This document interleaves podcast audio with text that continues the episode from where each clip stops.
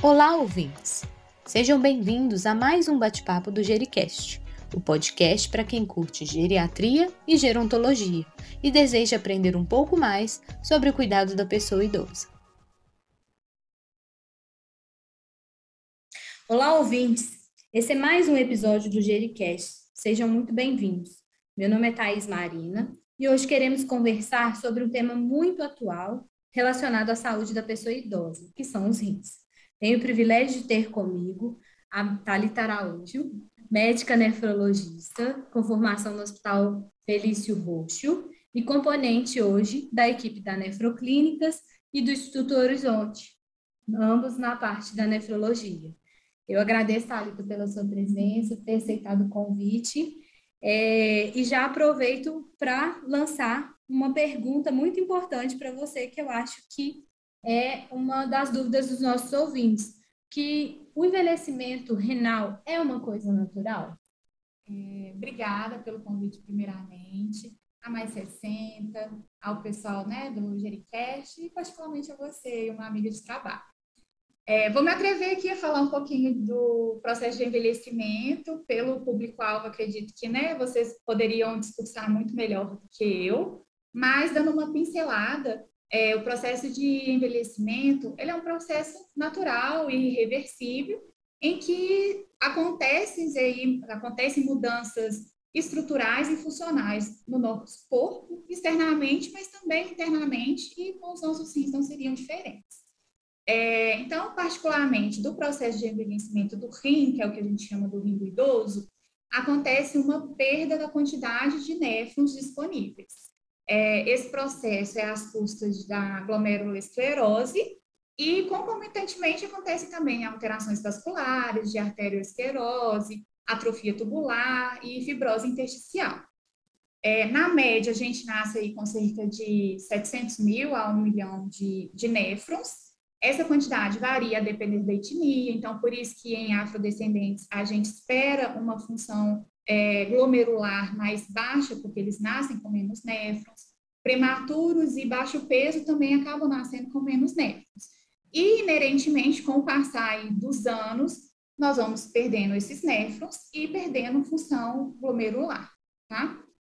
Tem um estudo, ele é um estudo observacional, mas que traz aí uma média de, após os 40, 50 anos de idade, a cada década, um decaimento da função renal, que é o clearance de creatinina, de 7,5 ml por minuto. Na prática, para ficar mais fácil da gente decorar, a gente decora que a cada década a gente perde mais ou menos uns 10 ml por minuto dessa taxa de função renal, sabe?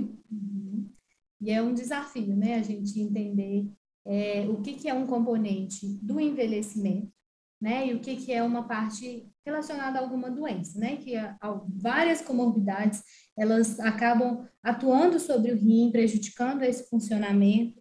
E como que a gente pode fazer, Thalita, em relação a essa avaliação? Para eu mensurar esse funcionamento aí desses, desses néfrons, né? Desses glomérulos que ainda estão funcionando para a gente. Ótimo. Então, na prática, né? Qual que é essa informação, como é que a gente vai avaliar se esse decaimento da função renal se é inerente da idade ou se já se trata de uma doença renal crônica. Então, é, também a, as evidências mostram que a gente, no paciente idoso, a gente vai caracterizar como doença renal crônica aquele que tiver uma taxa de função renal menor do que esses 60 ml por minuto, associada a alguma alteração que sugira lesão renal. Então, perda de proteína na urina, perda de sangue, que é hematúria, ou se o paciente traz consigo uma história de uma doença, diabetes, hipertensão, obesidade, ou doenças inerentemente renais, né, as glomerulopatias, glomerulopatia membranosa, uma vasculite. Então, na verdade, é a soma desses três fatores que você vai definir. Só que, lógico que na saúde, infelizmente, nada é 100%, uhum. né? Tem aqueles pacientes que fogem da curva. Então, os trabalhos mostram que aquela penumbra de pacientes que tem uma, um clearance de creatinina entre 45 e 59, é, eles acabam sendo taxados como portadores de doença renal crônica, sem necessariamente ter, mas que você chegaria nessa afirmação só por meio de uma biópsia, que raramente a gente recorre. Então, é, dando um exemplo assim na prática do que, que acontece. Pede-se uma creatinina, coloque aí um valor de, por exemplo, 1,2. Isso deu um, vamos colocar na área de penumbra aí proposital, propositalmente, que vai ser às vezes a situação mais difícil da gente é, interpretar. Vamos colocar que deu um clearance de 50. Então, pode ser um rim do idoso, pode ser uma doença renal crônica. Você olha para o exame de urina desse paciente, não tem perda de hemácias. Olhou a albuminúria, não tem perda de albumina, e o paciente é um paciente é, que não traz consigo um histórico de comorbidades importantes, você vai interpretar aquilo como um rim do idoso e fazer as devidas orientações. Uhum. Do contrário, tem alguma dessas alterações, ou então é uma creatinina que agora é de 1,2 com esse clearance de 50, mas ano passado, ano retrasado, era, um, era uma creatinina, desculpa, de 0,8, 0,7, ou seja, teve uma desproporção dessa elevação da creatinina no intervalo curto de tempo, essa, essa evolução rápida de evolução da creatinina não é esperada. Então, algo de errado está acontecendo, algo inclusive ativo, que às vezes precisa até da avaliação do especialista. Então, a ideia é nunca caminhar sozinho, né? Porque a gente, quando está no consultório, por exemplo, né? Eu peço uma revisão para o meu paciente, né? Que vem lá só com um valor. Esse valor, claro, é importante, né? Porque a gente tem que uhum. entender a situação atual do paciente, mas a gente nunca pode taxar um paciente só baseado num valor isolado, né? Essa Isso investigação, é, até acho, acho que esse cuidado pela, pela questão do estigma da doença também, né? Uhum. Que está relacionado a, a uma, né, a pessoa idosa, né, sempre está carregando várias comorbidades, né, então ganhar mais um nome na lista tem que passar por um processo, né, de investigação, de, de até de ponderação dessa situação, né, é, e aí eu entro até numa pergunta que é muito interessante, né, para a gente fazer, porque nós, como é, no cuidado da pessoa idosa, às vezes a gente caminha muito sozinho, né, então assim, a gente ajusta as, as medicações, ajusta os cuidados, mas quando que você, Thalita, indica que é, que é de extrema importância a gente encaminhar o nosso paciente para o especialista? Ótimo também. Então, uma, uma das indicações aqui, eu até já comentei, então, nessa elevação rápida da creatinina, ela não, não pode ser atribuída à condição do rim do idoso, ela precisa ser investigada, muitas vezes até por doenças é, renais é, que acometem essa população idosa, né? Igual eu falei, a vasculite, a glomerulopatia membranosa, outras doenças, às vezes, mais raras, que precisam de uma investigação, de um tratamento específico. Então, acho que o que mais chama atenção é essa elevação rápida da creatinina. E as outras situações, né? De um sedimento urinário que seja rico, com perda de sangue, que é a hematúria, com perda de proteína, que é a proteinúria, fundamentais ou naquele, naquela situação em que há uma taxa de filtração glomerular muito baixa, e aí abaixo de 45 ml por minuto, que aí seria com certeza aqueles pacientes que não é rim do idoso, é doença renal crônica e precisa dos seus manejos particularizados, né? É, anemia no paciente portador de doença renal crônica tem é, seu tratamento específico, tem a doença mineral óssea do doente renal crônico, que também tem seu tratamento específico, além de muitas vezes do preparo, é, não só é, físico, mas emocional desse paciente, né? Que uhum. fica preocupado, igual você falou, com, com esse diagnóstico.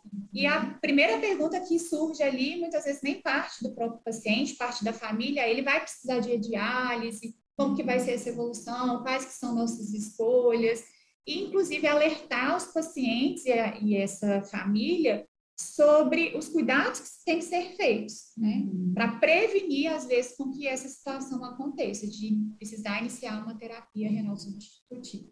E aproveitando, né, essa, essa preocupação, é, quais que são, né, as indicações, né, o que, que você sugere para nós profissionais, que são as principais medidas ou ajustes que a gente consegue fazer entendendo que, infelizmente, a progressão é natural, né? A piora da função renal é natural de acontecer, mas que a gente consegue, talvez, desacelerar esse processo ou até é, ter, não ter tantos prejuízos assim como pode acontecer. Ah, mais uma pergunta chave aí.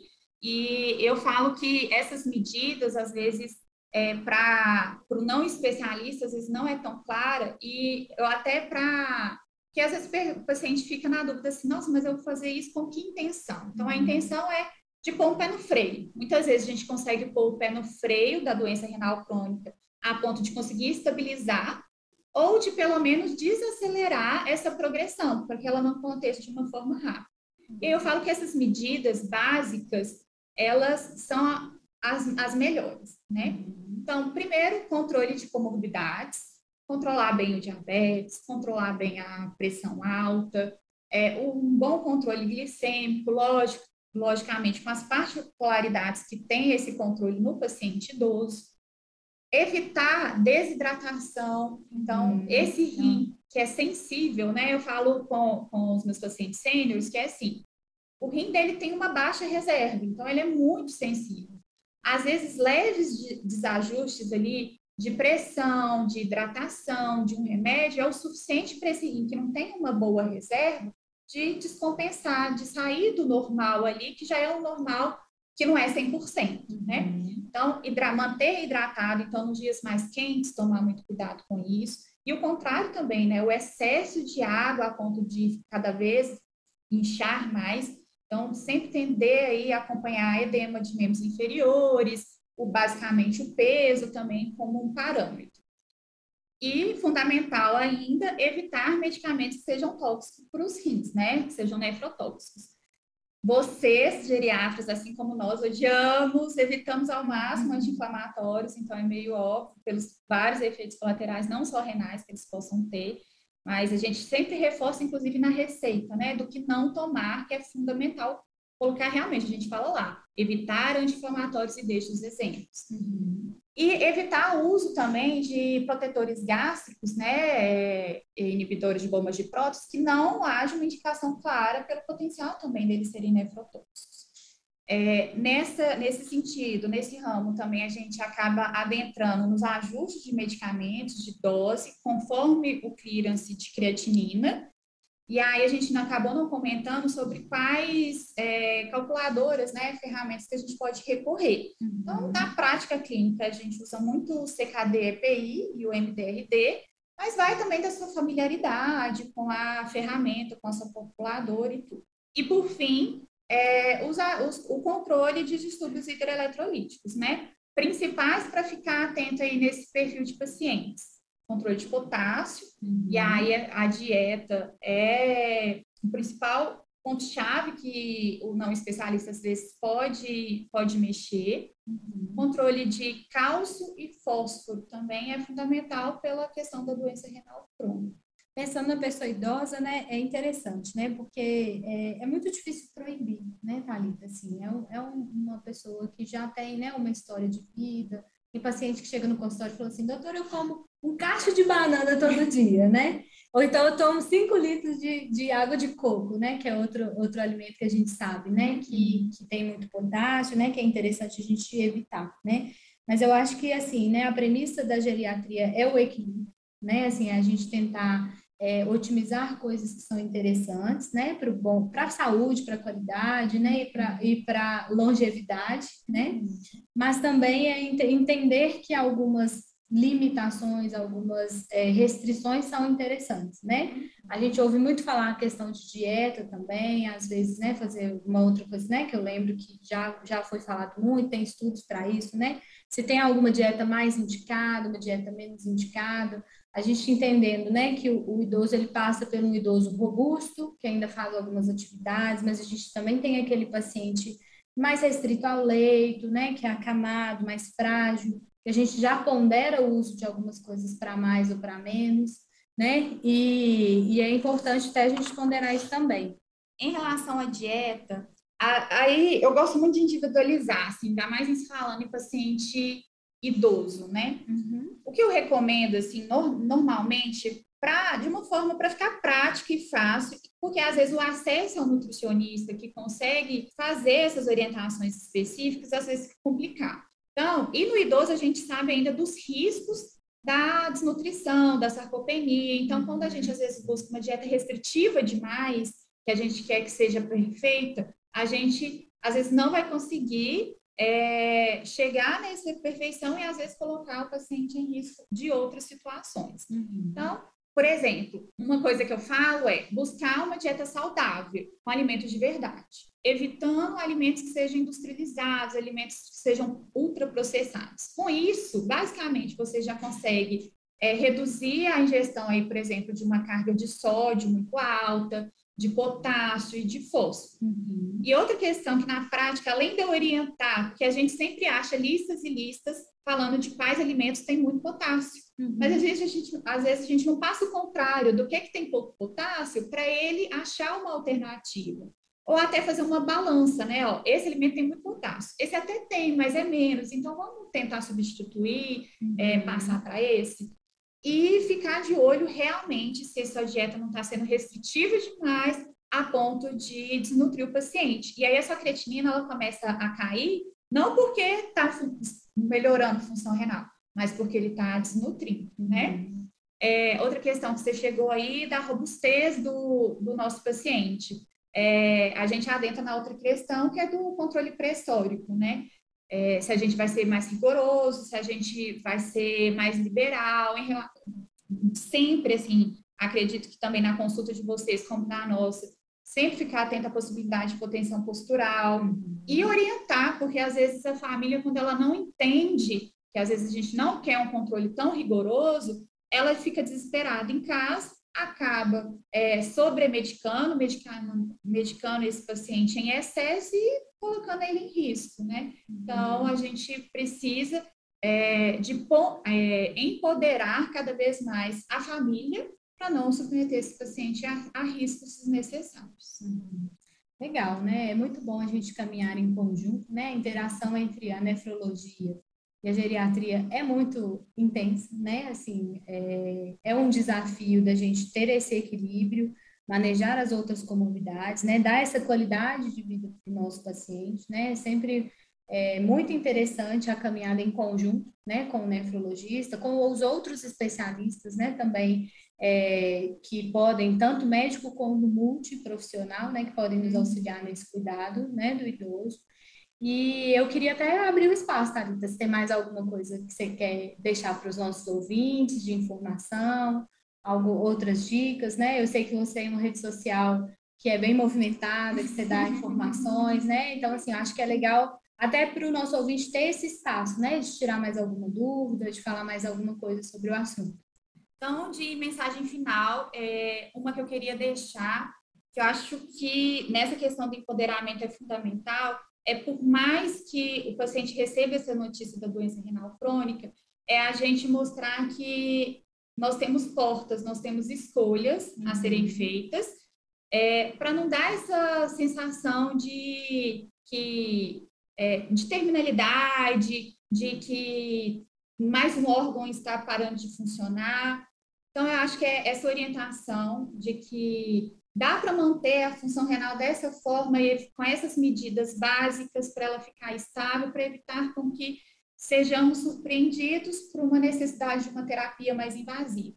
Mas também orientar que é, o idoso, por ser frágil, pode ser numa situação que não tenha nada a ver com o rim. Internou por causa de uma pneumonia, mas que pela fragilidade, isso pode, esse rim já já está não tá, já tá com sua reserva comprometida, ele pode adoecer, e nessa situação aguda de internação, pode ser que ele se veja numa, numa necessidade ali imediata de uma terapia uhum. e começar a introduzir assim, e se isso aconteceu, quais escolhas nós faremos? Porque no calor da emoção, às vezes chega um especialista que né, não, não participava do caso, acaba tendo que ser mais, mais incisivo nessa tomada de decisão, e é muito ruim quando a gente toma as decisões de cabeça quente.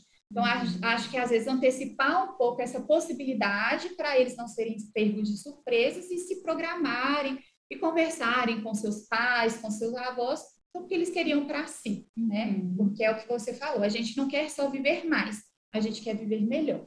Uhum. É, tenho minha rede social, não está tão ativa assim, mas quem quiser lá tirar perguntas, tem vídeo lá também sobre o rim do idoso em específico que eu faço é Talita de Araújo P, que é o P de Pereira, tá? E aproveitando também dessa mensagem final, nós né, é, teremos um, um, simpósio aí da nefrogeriatria em abril, que a Thais vai poder falar um pouquinho mais. Eu aproveito, ouvintes, porque esse é um assunto que a gente não consegue é, enxugar, né? Tem ainda muitas outras coisas, né? A Alita, assim, nos, nos abrilhantou, né? Com tantas informações, com tantas dicas, né? Mas a gente sabe que é, é um assunto que a gente não consegue esgotar. Então, por isso, nós, da Mais 60, é, juntamente com a equipe da Nefroclínica, estamos com essa proposta de fazer simpósio de nefrogeriatria. É um evento que vai ser presencial, vai ser no dia 30 do 4, é, e uma programação com vários assuntos, não só aquilo que a gente abordou hoje, né, mas outras coisas relacionadas até a essa, essa parte mais específica, né, em relação a, ao paciente com a diabetes, com a hipertensão, no paciente com uma síndrome demencial, quais que são as propostas, né, qual que é a visão tanto do nefrologista quanto do geriatra, né, que é, é um bom cuidado, né, que a gente consegue fazer, que a gente consegue programar e, e se empenhar, né, em, em, construir junto com, com o familiar, né, para o nosso paciente idoso. Então, fica aí o convite para vocês, né, nas, nas nossas redes sociais vocês conseguem é, ter acesso à programação completa, e eu acho que vai ser muito legal e muito interessante essa troca aí, né, Thalita? Te esperamos lá, hein, pessoal. E agradeço você, Thalita. Eu que agradeço. Né, é, espero muito que a gente ainda tenha outros assuntos, outras oportunidades para conversar mais. Tem que praticar. E fica aí nossa, nosso desafio, né, para você ouvinte, cuidar melhor do nosso rim, né, nosso, do nosso paciente idoso e com carinho, entendendo que o equilíbrio é sempre o melhor, né? Obrigada e até a próxima, pessoal. Gostou desse episódio? Quer saber o que vem pela frente? Mantenha-se conectado por aqui e não deixe de nos seguir nas redes sociais Mais 60 Saber, no Instagram, no YouTube ou no LinkedIn. Até a próxima!